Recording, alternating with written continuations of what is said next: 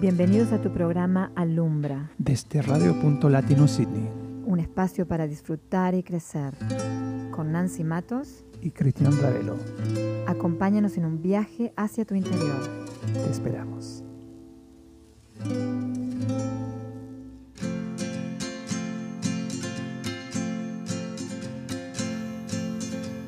El bebé baila la cueca adentro de mi guatita.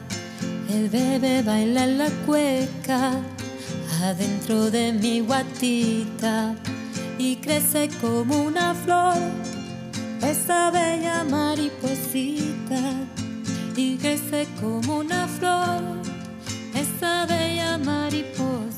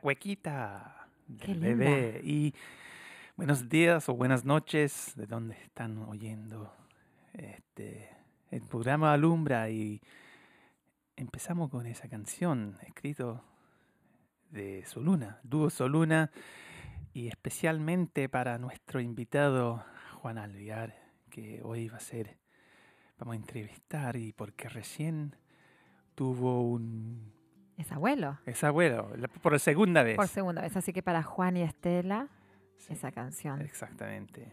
Eh, pero bueno, bienvenidos a todos. Esperemos, esperamos que hayan tenido una buena semana. Eh, acá, No te voy a correctar ese español, por si acaso. acá en Sydney hace frío. Ah, pero bueno, sí. eh, como Está siempre les pedimos que nos acompañen eh, con el corazón abierto eh, para que así podamos eh, todos los martes por una hora ir a un viaje juntos a donde nos lleve. Mm, y hoy día queremos hablar un poco de relaciones y adaptación. Adaptación a los cambios. Sí, a los cambios que venimos viviendo, a los cambios que se vienen y cómo vamos a seguir haciendo y cómo estamos haciendo, cómo están haciendo los oyentes en estos momentos de cambio, eh, cómo están ayudándose a sí mismos.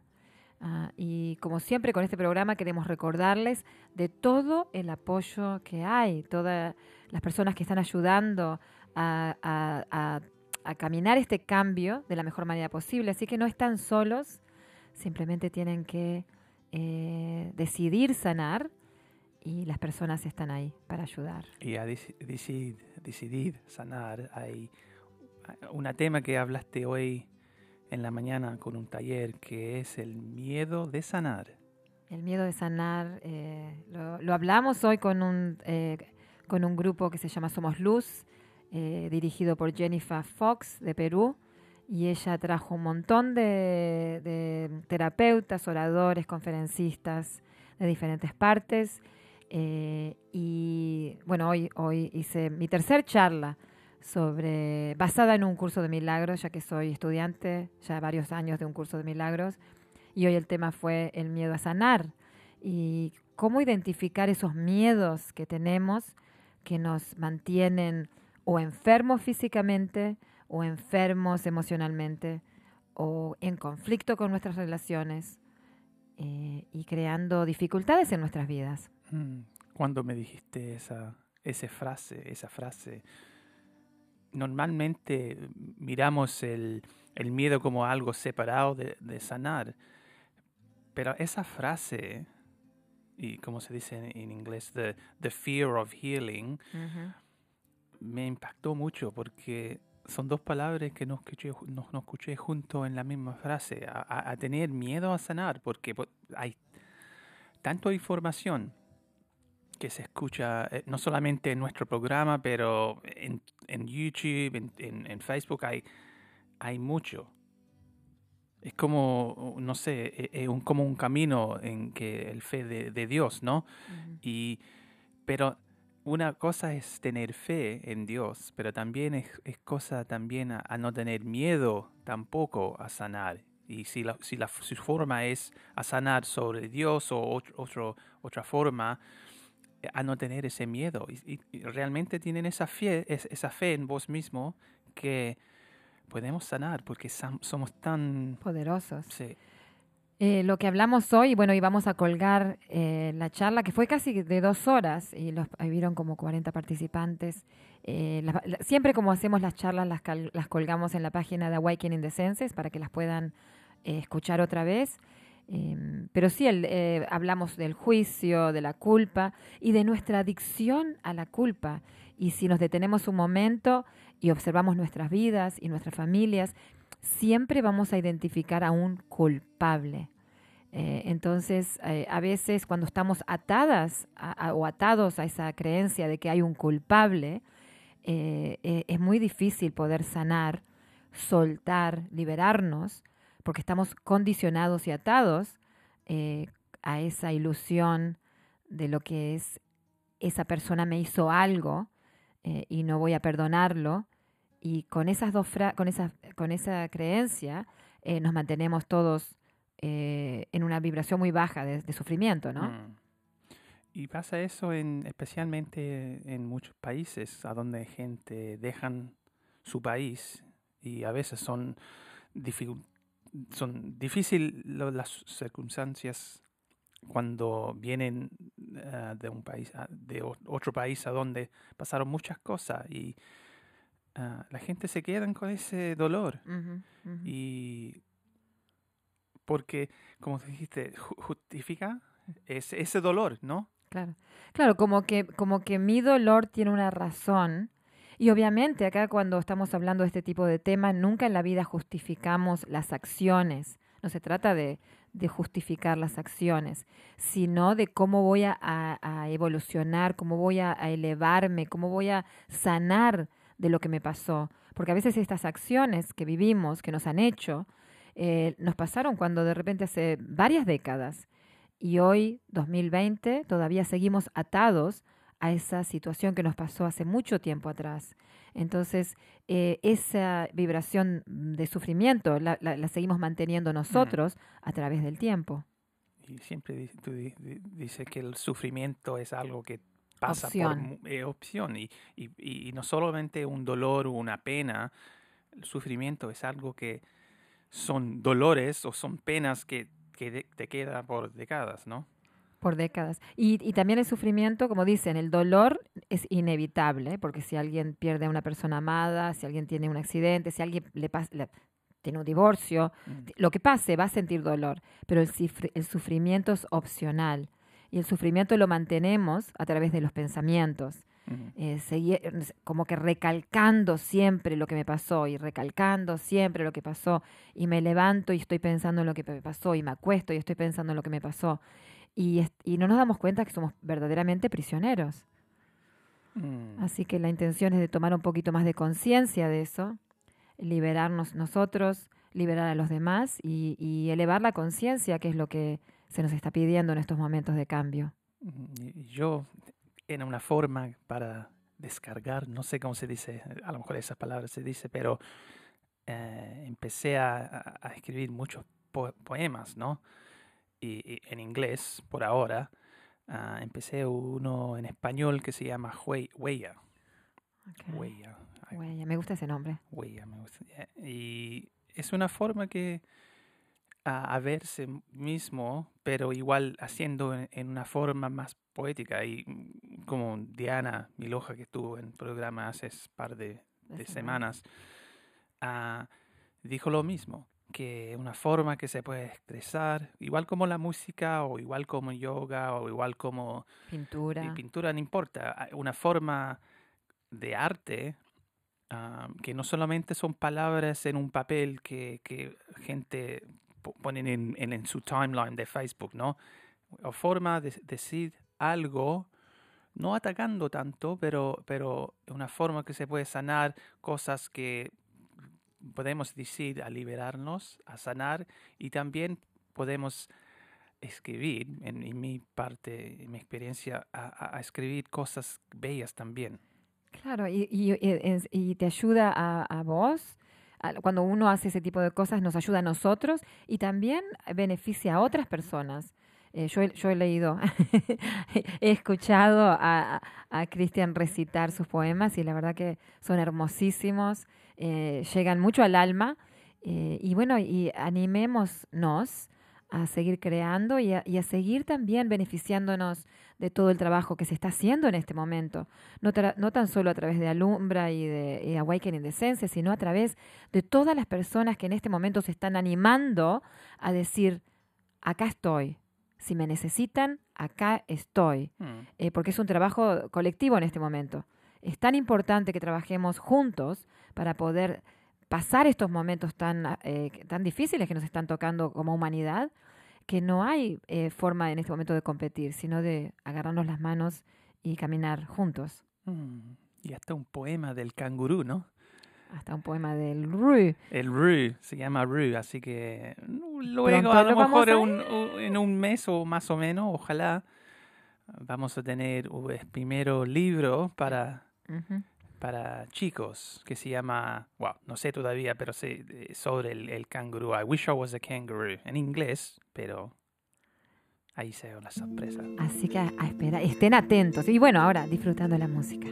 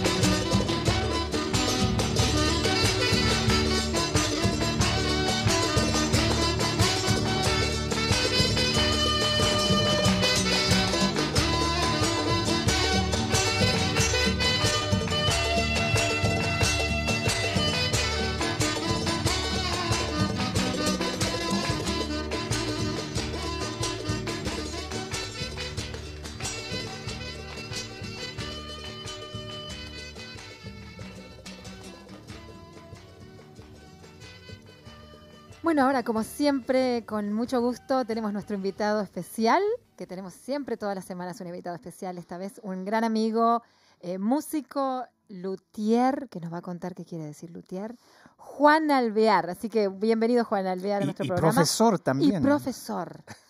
Nos va a contar todo. Bueno, muchas gracias y, y de nuevo un gusto de verlos en persona después de este tiempo que hemos tenido con, el, con el COVID, pero muy contento de estar aquí y un saludo muy cordial a todos los oyentes que están en este momento. Y sí, Muy bien. voy, in- anteci- ¿cómo se dice? Ant- anticipating. Anticipando. Ando Ahí a- ahí a, saber un poco más de Juan, porque hace mucho tiempo te, te conozco, pero Sí, yo sé que hay tanta humildad y tanto amor ah, que como, como padre, como abuelo también. Mm. Y cuéntame un poco, Juan, de tu vida, no sé, ¿qué se sabe? ¿Qué se un puede poco saber? de Juan Alviar. A ver, bueno, primero que nada, eh, nací en Chile, en Valparaíso, para todos los porteños que están escuchando. Eh, bien. un saludo, un, chichichi, lelele. Bien, ahí. para mi panchito, para Valparaíso. Ah, llegué aquí a los tres años y alcancé a, a- a tener mi cumpleaños de cuatro años. Oh, wow. Llegar a, a este país en el 72, Ok. ah, que en realidad... No vamos a sacar la cuenta entonces de los años. No, muchos años, son, son 52 en total. y llegar a un país en realidad de que yo no supe qué lo que era la diferencia, porque un niño en Mm. realidad conoce el mundo de sus padres, de, de mis dos hermanas y nada más. Mm, Pero de a poco uno, uno va aprendiendo de que sí es diferente la cultura de uno, am, pero también a la vez da gracias por todas las oportunidades que uno tiene aquí en este país, de que en realidad no se conocía mucho de Latinoamérica. En esos días y después obviamente en los años 70 ah, se conocieron un poco más y en realidad después se, se conoció a, a- Chile en el país, todo el mundo sabía dónde era Chile Ajá, ajá. y en realidad también lo llena con orgullo, ¿no? Y es algo que yo creo que en, en toda mi trayectoria en- en- de la vida, uno sabe de que es latino porque nació allá, pero no viví esa, es- no compartí con mis primos, no, en realidad no compartí con mis abuelos. Y es algo muy grande de que yo siempre le digo a mis niñas, ¿no? De que ellas tienen la, la dicha de, de tener sus abuelos vivos aquí Mm. Mm. y también ahora sus hijos tener sus bisabuelos aquí Wow. cerquita. Entonces, Congratulations. gracias. Qué hermoso que han podido crear todo eso, ¿no? Qué- Exacto, qué, hermoso. exacto. Y es, es algo que en realidad este, este país nos dio la oportunidad de, qué sé yo, de, de mi papá echar raíces. Ujú, Y mi papá siempre que está escuchando en este momento. ok. eh, Un de- saludo ahí. Hola papi y mami. Eh, que siempre dijo de que en algún día alguien, alguien de, de los bisnietos o, o tataranietos van a decir, yo creo que por ahí parece que mi tatarabuelo venía de Chile, algo ¿Viste? así. Mm. Y en realidad lo estamos viendo, pero también esa línea latinoamericana está, está muy fuerte en nuestra familia. Además que estás ah, casada con una colombiana, así Claro, claro. que de los dos lados ahí. Y a veces te escucho así, el idioma más, más o menos una Un mezcla cantito, ahora. un que es la vaina Eh, Ave María, hombre. Eh, en realidad, de, tener esa, esa fusión Claro. latinoamericano, que es algo que realmente lo llevo en, en mi corazón, ah, habían, haber tenido la oportunidad de, de compartir un año en, en Ahí Latinoamérica, está. Que en realidad fue el, el an- el anhelo de, de decir, bueno, yo sé que soy latino, sé que soy australiano, y, y me siento muy de los dos, pero Ajá, qué es lo que es vivir en una cultura así, qué es lo ahí que es compartir ese saludo por la calle, eh, Mm. ir caminando y decir, eh, eh, hola, ¿cómo te va aquí, allá? Que aquí se hace igual, pero es diferente. Sí. Y en realidad fue algo que tuvimos la oportunidad, la, la bendición de hacerlo y, y en realidad como me, me llegué a encontrar decir, sí, soy latino, 100% y 100% australiano también. Entonces, en realidad tengo lo mejor de los dos mundos.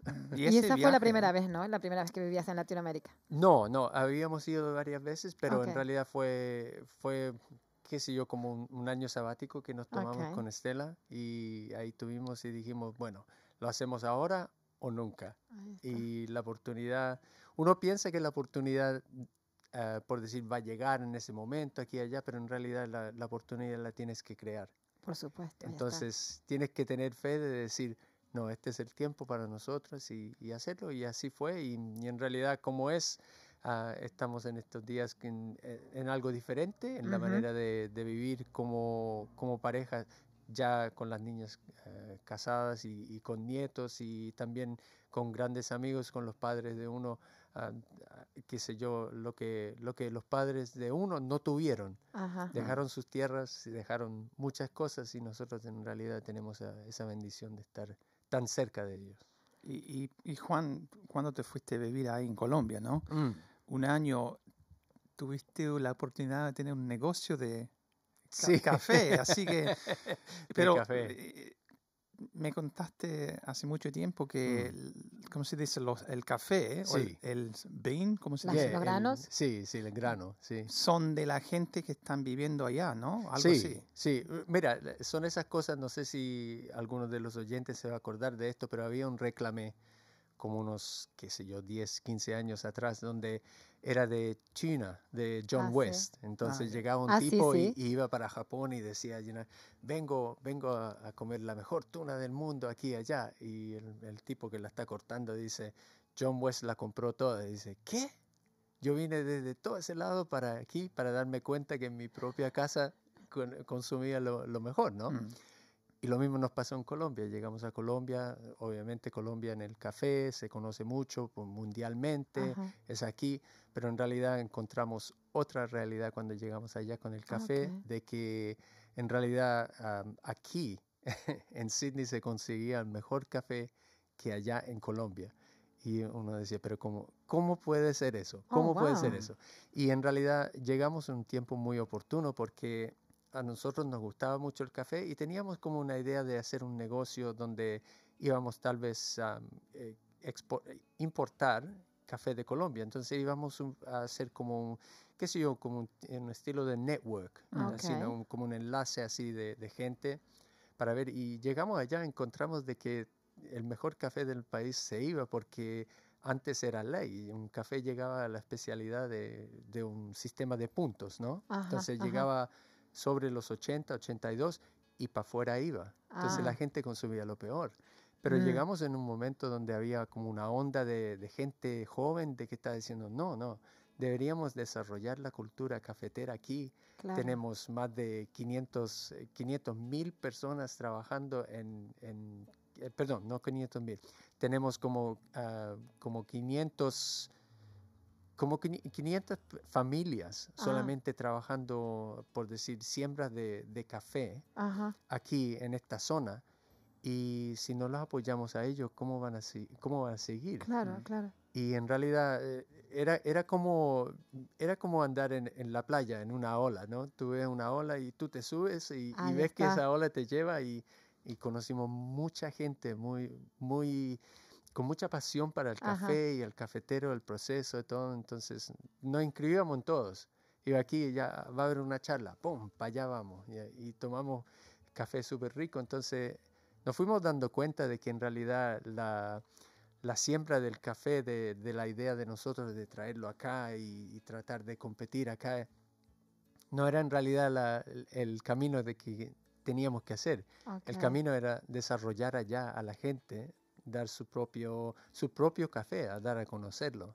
Entonces nació el, café Simple Delights, que actual todavía está trabajando, pero lamentablemente las ah, condiciones de COVID nos tienen cerrados aquí, aquí y allá.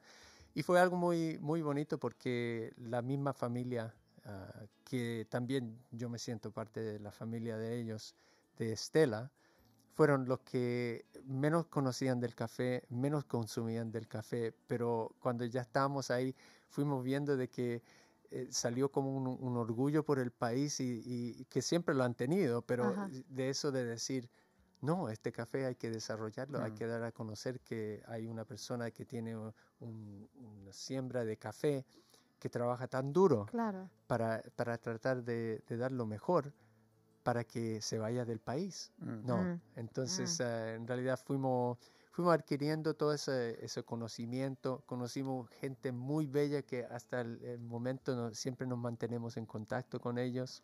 Y es algo muy bonito porque lo que fue en realidad algo al principio como un negocio, Ajá. en realidad es, es como un sueño, como, no sé, es, es algo que totalmente traspasa eso. Mm. Una comunidad. de- Exacto, eh, sí, sí, es, qué sé yo, e- es como un, un labor de amor en realidad. Ahí está. Sí, sí. Y qué maravilloso poder vivir las cosas así. Mm, Porque a veces eh, lo controlamos tanto, ¿entendés? Y cuando vo- vos decís, bueno, que se vaya dando, sí. eh, recibís mucho más de lo que pensabas. Ah, sí, sí, Mm. sí. Lo, como dice mi mamá, no siempre te has vuelto tan cafetero.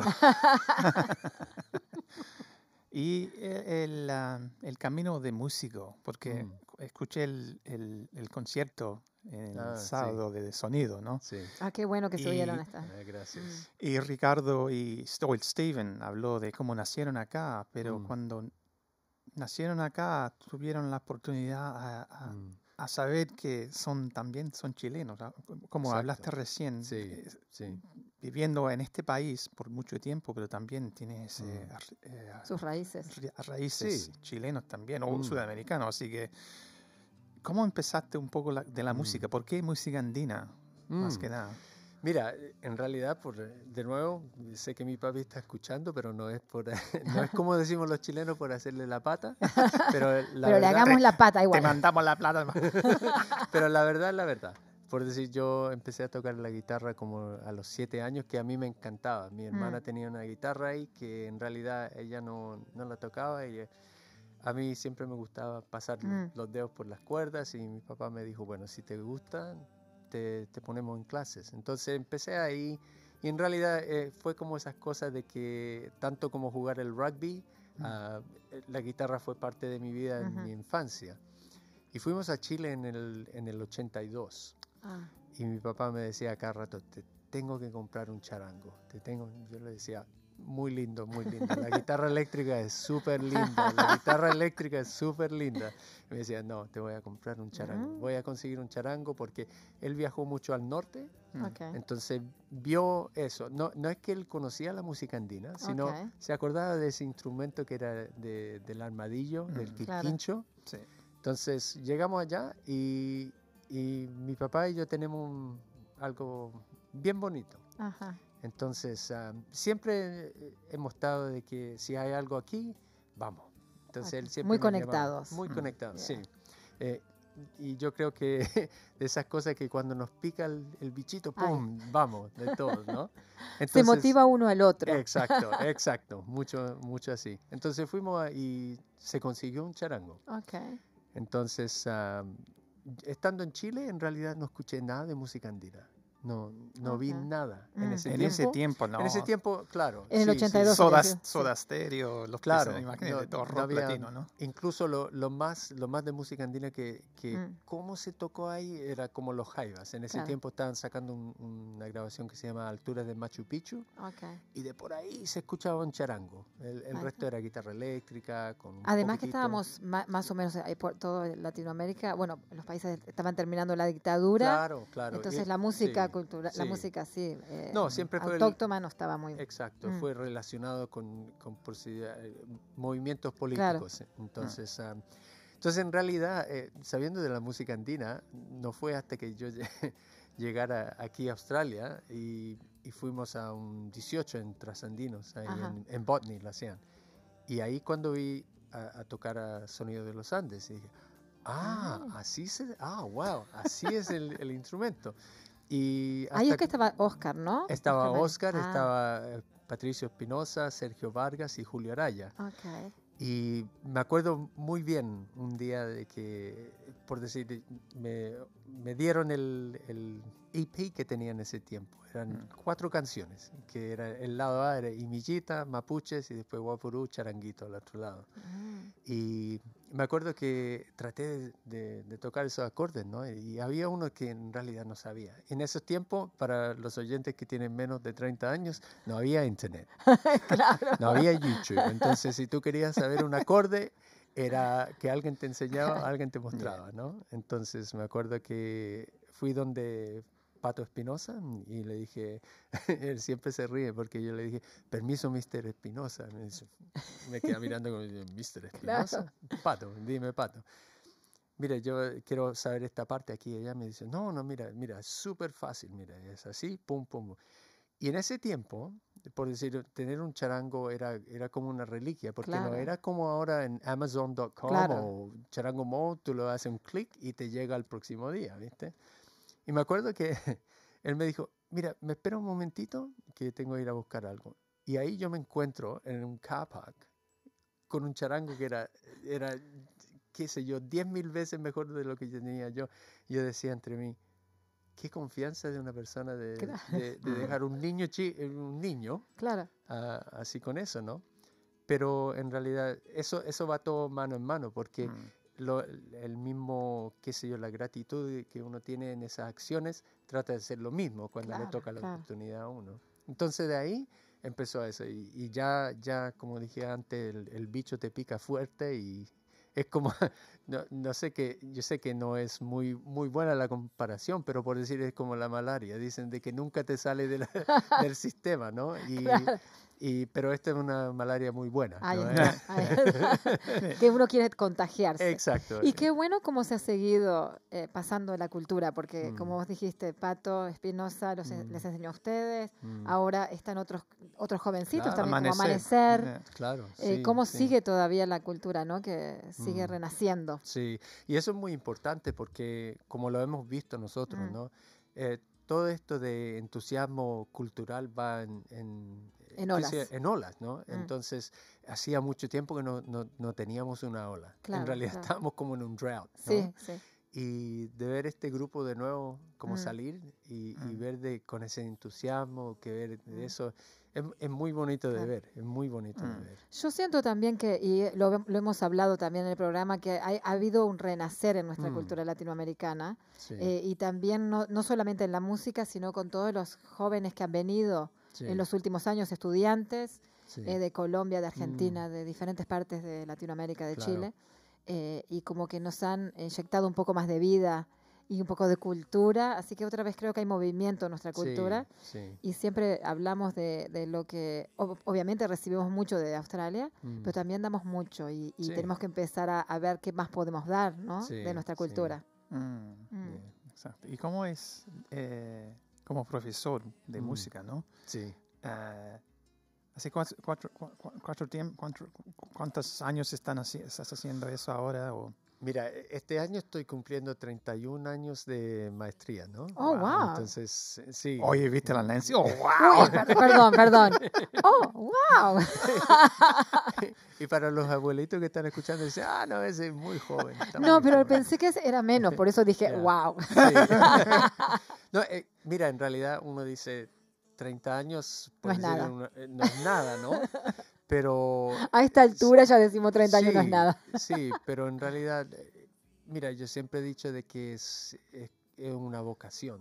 Claro. Es algo que te tiene que nacer, te tiene que Ah, sí. gustarte, eh, eh, tiene que ser parte de ti. Es como ser enfermero. Te Exacto, tiene que gustar. Exacto, de, de todo. Yo creo que toda profesión Sí. tiene ese, qué sé yo, ese fervor Mm, de, de- de sentir de que eso es su lugar. Claro, claro. ¿viste? Y, y siempre he dicho también en el momento que uno no, yo no sienta eso, es tiempo de, de buscar Ahí otra está, cosa, ¿no? Porque eh, también Mm. eh, eso de profesor no es, no es solamente pasar o, o qué sé yo, enseñar una materia y listo. Es un poco más. eh, Tú Sí. te entregas que, como una persona, claro. aunque muchas veces los niños no piensan eso, ¿viste? Te, te ven como una persona muy estricta o Mm. aquí y allá, pero tú lo haces porque tú sabes de que es por el bien de ellos. Mm. Y además que eh, siempre tenemos que recordar que, en- especialmente con los maestros, es el contacto humano. Mm, Cuando uno piensa en los maestros que uno tuvo, sí, el más no, se, no se acuerda de lo que nos enseñaron, Mm. sino de la persona, lo linda que era o Mm. cómo nos, hizo, cómo nos hizo sentir realmente. sí, sí. Así que es tan importante el papel de maestro, ¿no? A ese Sí, nivel. no, mira, yo te digo, tengo unos grandes amigos de que fueron alumnos míos Ay, en los años 90 y Ok. es bonito cuando te, te llaman, eh, por decir, de otro estado y te dicen, ah, mira, tuvimos un, niño aquí Mm. Claro. allá o, o mi niña cumplió 12 años y quiere aprender la guitarra. Y uno se acuerda que ese niño cuando llegó a la escuela en el año 7 tenía 12 años y Claro. uno dice, wow, Mm, el círculo mm. uno se siente muy bien porque uno ve de que hay esa relación Ahí está. de que, de que miraron tal vez un poquitito pasado de lo que fue la rutina de una clase de Ujú. aquí a allá, ¿no? Y, y por eso también uno se, uno se tiene que recordar muchas veces de que las acciones, como uno actúa, Mm. tiene que ser un- una manera muy positiva porque uno puede dejar huellas buenas está. y Mm. tal vez otras que son un poquitito más difíciles de borrar. Ahí Mm. está. está. Es, Mm. es un, es un rol muy importante. Mm. Sí, sí. Sí, y uno lo toma con mucha seriedad en ese Claro. sentido. ¿Y, eso siempre se ve- enseñaste, mm. perdón, siempre enseñaste música o has enseñado? Sí, Ah, no, está, está. siempre, siempre música, sí, en realidad. Ok. eh, Y en realidad yo creo que te da, te da una satisfacción. No porque un niño, por decir, llegue a, a un, un, qué sé yo, en una altura donde va a tocar conciertos y aquí y allá, pero eso de, de que un niño que te llega y te dice, no, yo, yo no soy bueno para esto, o yo no puedo hacer esto, y al final trata y logra hacer Mm, que para él en el momento dice, ah, lo puedo hacer. Claro, Mm, claro, mm. Entonces, eso para mí es como si el niño estuviera tocando en el Opera House por supuesto. o Bonito. aquí en, Acá, en la clase. ¿viste? Y la confianza también, porque la Sí. ciencia dice que para, Mm. para tocar música, para leer la música, pero Mm. también tocar, Mm, eh, te- te- se usa la- las dos partes del, del cerebro, ¿no? mm, exacto, sí, Mm. sí. Y eso es, es algo increíble, ¿no? Eso ya cuando uno llega a ver de- un talento desarrollar, Mm. eh, es increíble. Y también por eso, eh, volviendo a, la- a lo que tú dijiste con sonido, ¿no? De, de yo, de ver estos muchachos de que, por decir, con Stevie yo lo conocí bebé. Ah, eh, César como unos seis años por Mm. ahí y Steven como unos, qué sé yo, 14, 15 Mm. años por ahí. Enrique también mm. cuando llegaron. Ricky no, no lo conocí porque no estaba, no estaba vivo. Claro. Estaba El más-. El más chico. Ni planeado estaba todavía. Exacto. Pero es bonito ver eso, ese desarrollo de, de no tan no tan solo musical, pero Sino de también como tú dices claro. ah, cultural, pero también e- esa amistad. Claro. Sí, Esas amistades que pasan Mm. a ser familia acá. claro, claro, exacto. Mm, tan un- involucrado en la música. Casi te veo las notas en los, los ojos. Hablan y le sale do, re, mi. Y ahora contanos un poquito de Luthier. Luthier. Y, y sí. mira, vos conocés unos cómicos que se llaman los Le Luthier. Lo he visto en YouTube porque a veces, eh, no a veces, Sí. casi siempre ando buscando en YouTube cosas de, de Luthier, ¿no? De Ok. ver- porque siempre, siempre, mira, yo digo, una, uno tiene una idea loca y lo busca en YouTube y hay otro loco que ya lo ha hecho. No es el único No, loco. No, no, no, Entonces uno se dice, ah, menos mal, no fui, no fui el único. Claro. Pero sí, sí, pero ese- esos son Cómicos. músicos y cómicos. Son también, músicos sí, y cómicos argentinos. sí, sí. sí. Pero ahora que dijiste que Le Luthier era hacer instrumentos, digo. Sí, exacto. Es, es, un arte muy antiguo. Am, en realidad, yo no sé, no sé la Mm. historia total de, de lutería, pero por decir, ya llega a ser como se conoció bien en los años ah, de los 1600 con las Ok. familias en Italia de hacer los, eh, los violines, los Guarneris y también los Stradivarius. Ah, Entonces eso ya es un arte donde uno va haciendo el, el instrumento y va buscando no tan solo las, las cualidades de la madera, pero también cómo hacer un instrumento mejor, cómo adaptar, cómo aplicar tecnología y cosas así, Ok. ¿no? Entonces en realidad fue de nuevo una de esas cosas de que estaba en la universidad y tenía que ser otro ramo aparte de música para obviamente completar el, el- el año. Y dije, bueno, voy a hacer woodwork. Ah, ya, ok. Y me dijeron, ok, vamos a hacer una cuchara y una... y estaba así de... Para- ah, mira, mira qué lindo, ¿no? Y me dice Claro. el profesor, me dice, bueno, ¿qué quieres hacer para tu major project? Le dije, ¿sabes? Quiero hacer un charango. Me dijo, ¿what? de ¿Qué es lo que cuchara a charango. Pero si tú sabes, un charango es casi como una cuchara grande. Entonces cuando yo lo estaba haciendo, mis amigos me decían, Un cucharón. "Claro, Eso es una cuchara muy grande. O la sopa está muy rica o esto es para... Un, un tipo pensó que era para, para mover una pala. trigo. Exacto. O para. Exacto. Y, y Un remo. Un remo, exacto. Puede ser un barco chiquitito, Claro. pero... Entonces de ahí, de ahí nació esa, esa pasión también Guau. de, de conocer, de apreciar instrumentos, de aprender. Hay, eh, hay una, un fabricante aquí en Botany que, qué sé yo, llevo más de, no sé, de más de 30, 35 años de conocerlo, am, Ok. de ir allá a comprar maderas, de ir allá a hacer unas clases, de ir allá a conversar con ellos, eh, por decir, pedirles opiniones. Entonces Así que esto es va- algo también que, que hace muchos años que nació. Sí, sí, sí. Eh, Capaz que mucha gente no sabe, yo no sabía. Sí, Así que muchos ese- años. Y Mm. en realidad para mí, por decir, mi meta siempre fue no replicar algo, sino hacer algo de que yo no puedo comprar en un shop, meter en Ok. un negocio. Si yo lo puedo entrar a un shop y comprarlo, en realidad digo, bueno, yo no creo que voy a hacer algo mejor de lo que está haciendo ahí, pero quiero hacer algo diferente. Claro, Mm. claro. Y siempre me gusta... Y va a tener tu en- toque también. Exacto, ¿entendés? sí, Ya, sí. Siempre mi, mi esposa eh, me, me entiende muy bien porque soy cachurero de madera. Entonces ah, veo un, un pedazo de madera ahí y digo, "Ah, eso va a ser muy lindo, me decía. Y me dice, pero tantas maderas. Y dije, son tantos más. instrumentos. Entonces me, me encanta, me encanta ese, ese dilema de diseñar, de, Ok. de buscar el porqué, de hablar con gente y de nuevo vuelvo al- a la oportunidad de que tuvimos de estar en Colombia donde eh, fue mi meta de decir quiero ser un instrumento en este año, como cada año me doy una meta de ser Ok. un instrumento, entonces dije no quiero que eso cambie y me encontré con un, con un luthier en una, en, un- en una parte de, de Antioquia que se llama ah, Marinilla.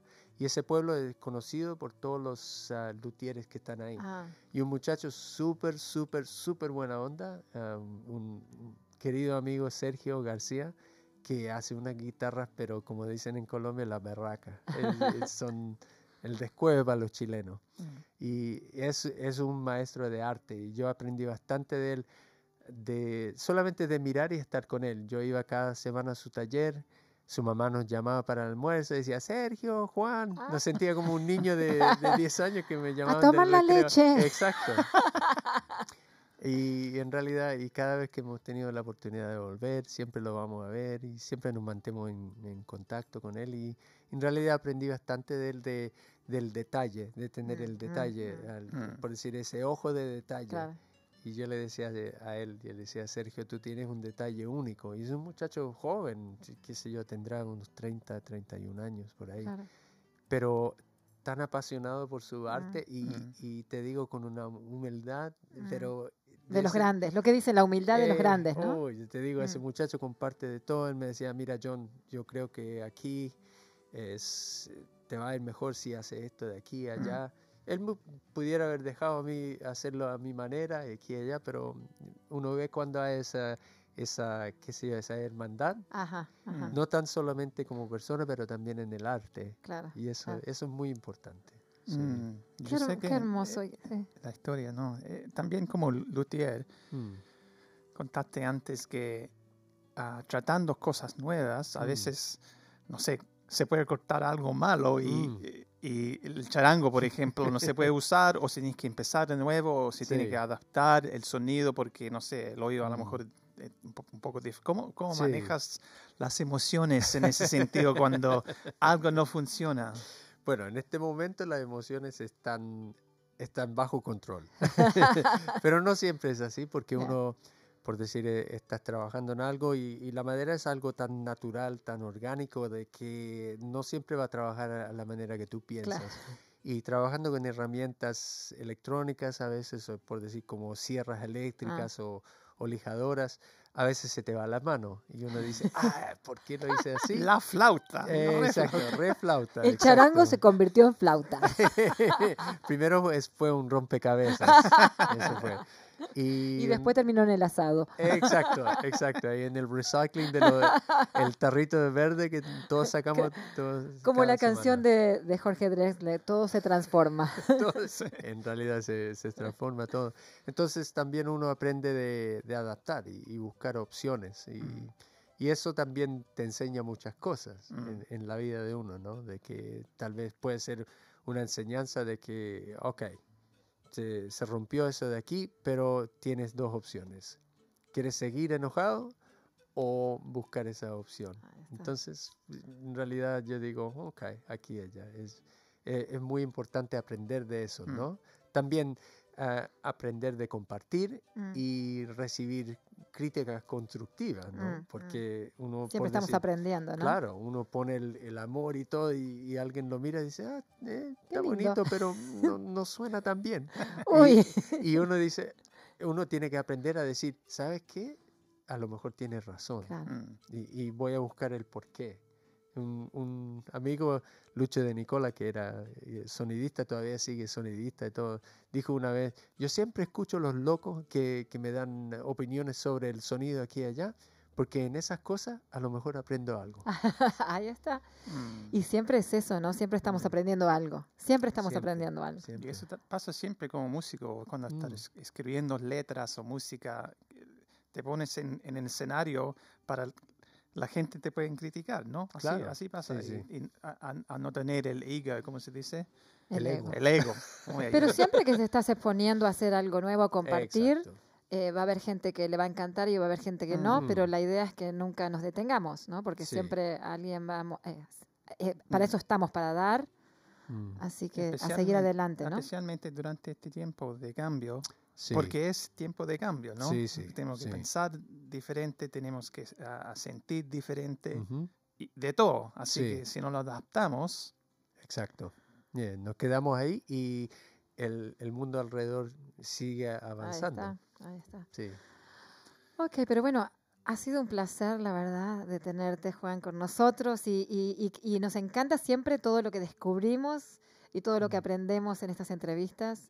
Así que muchísimas gracias, la verdad. Gracias a ti y a, a- a ustedes por hacer todo lo que están haciendo. También esto un impulso muy grande Mm, porque es necesario. mm, Es necesario de que nuestra comunidad no, nos escuche, ah, de que, que tengan ese, ese motivo de, de seguir desarrollando esa conexión, mm, porque mm, es muy importante, como tú dices, Chris, en este momento estamos en diferentes tiempos y es muy fácil desconectarse Ah, con algo, pero a, a través de un, de un medio como aquí, como la radio y todo, es, es muy importante. muy Claro, que tenemos que estar más conectados que nunca. Claro, porque la, claro que sí. la distancia es física, pero no social.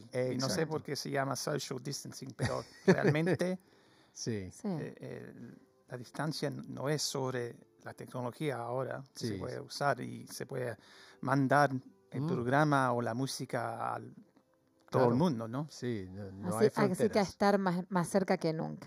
Mm. Pero bueno, gracias, gracias, gracias. Te Gracias deseamos todo lo mejor y bueno, y así que te veremos en concierto. ¿Ya tienen algún otro concierto vi- que viene o todavía? No, no, no, no. eh, hasta el momento no. No, Ok, no, hemos, no hemos visto nada, pero en realidad es, es algo muy, qué sé yo, eh, algo con mucha esperanza para los músicos de saber de que ya se pueden hacer esos conciertos semi virtuales también, Ahí porque está. virtual yo creo que tal vez es un poquitito eh, retirado, alejado, Ajá. Mm, mm. pero semi virtual yo creo que trabaja por muchos. Ah, bueno, excelente, Sí. excelente, excelente. Bueno, les deseamos todo lo mejor. Muchas gracias. Chao, chao. Chao, Chao. Esta canción eh, para el momento no tiene título, pero fue inspirada por, eh, por un, un niño muy chiquitito, muy especial, eh, para Ollie.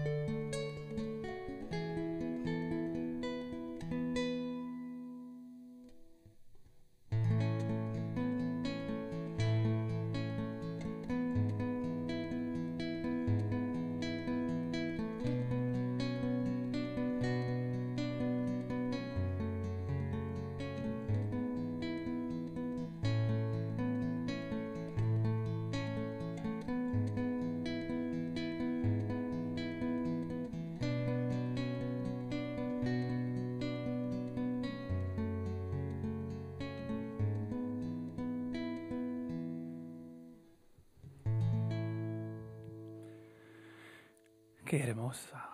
La hermosa, o hermosa canción. La, canción y eh, especialmente tenemos el perro en la acá Como grabando con el perro nosotros aparece. y está callado. Ay, y que le hiciste un poema al perro, ahora me acuerdo. Sí. Uy, ya lo, vas a- ya lo vamos a mostrar. Queremos también aprovechar la oportunidad para mandar un saludo muy grande, muy especial a la familia de, de Juan y, y Estela. Eh, y bueno, y a las hijas también de ellos que tuvieron sus bebés. Y bueno, que son una- un, ejemplo de familia, que eh, están muy unidos, hay mucho amor.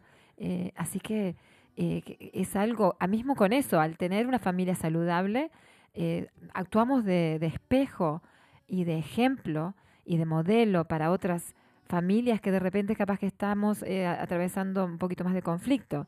Así que todo, todo, todo en este mundo sirve, así que sigamos sanando, ¿no? Mm, exactamente. Y eso, como amigo de Juan hace muchos años, eh, es tan humilde, es tan talentoso, pero de- demuestra, y la, toda la familia demuestra tanto amor y tanto ayuda para los demás. Y interesante, antes que eh, grabamos la entrevista, dijo que, porque las hijas son mellizas, pero son idénticas, ¿no? Y como, como recién tuvo un, un, un bebé y, también la otra hija tiene un bebé de un año, cuando, cuando Se confunden a se veces. confunde porque las mamás son, la- la- las Iguales, her- claro. y- hermanas son casi iguales, ¿no? Y es interesante ha- es algo, ¿cómo se dice? El, eh, no, no, no por la- el más chico, pero eh, El más grandecito. el más grandecito, esa, ¿cómo se dice? Esa luz que como niño chico Curiosidad. mirando, oye, ¿Cuál será mi eh, mamá? Algo, algo está pasando acá. ¿Cuál La- el será? desa- desarrollo de, de la mente, ¿no? Ujú. Desarrollo, ah, como son, no sé, como, se- esa parte... ah, La con- parte cognitiva. Sí, sí. Pero no, es- no Pero fue- sí, la verdad me que, muy lindo. Y, y- y bueno, y también- les, los invitamos que si tienen recomendaciones, ahora como seguimos, siempre decimos, estamos ya programando y conversando con, eh, con conferencistas internacionales Mm, para estar acá con nosotros a través de Alumbra. Pero si tienen alguna recomendación, algún tema que quieran eh, escuchar, O hablar. sí. o hablar, si hay algo- personas de la comunidad. Estamos organizando varias cosas también. Eh, unas eh, son las entrevistas a través de Alumbra, eh, también tenemos las charlas a través de eh, Conversando desde casa y estamos en planificación de hacer una conferencia. Eh, así que si hay personas que está, de la comunidad que están haciendo trabajos de sanación, bueno, que se acerquen a nosotros y, con gusto los entrevistamos, con, con gustos compartimos lo que están haciendo y bueno, para caminar un poquito más juntos, eh, los, las personas hispanohablantes que están trabajando en el tema sanación. Mm, Eh, como dijimos antes de, de cuando recién empezábamos el, el programa, este es un camino para ir todos juntos realmente, no es para ir eh, de a uno. mm. Así que animémonos a, a juntarnos y juntar nuestro poder Mm. para hacernos más fuertes, ¿no? Como Y- comunidad. Y, y en cualquier forma que quisiera hacer, como, como hablamos siempre de ese, hay diferentes fo- formas a sanar. Ah, pero primero tienen que, o en mi opinión, tienen que mirarse los, los juicios, las creencias, eh, el, eh, Los comportamientos. Sí, y el miedo también, to- to- esas cosas que no queremos ver la sombra, ¿no? Queremos verlo en, ¿cómo se dice? En el mirror, ¿no? El espejo. Mm. Es que creo que no nos queda otra en este momento. En este ¿Y- momento- ¿Y para qué? ¿Pa- Ah. ¿Más que se puede hacer? No. Hay tanto este mo- tiempo ahora en, en nuestra vida o en, nuestras manos a, a decidir, porque esa es la... a, a decidir. Es una elección. Mm. Y bueno, acá llegamos otra vez. Disfruten esta canción Nacer de nuestro álbum Jardincito. Les deseamos una maravillosa semana y los vemos el martes que viene. Besos. Chao.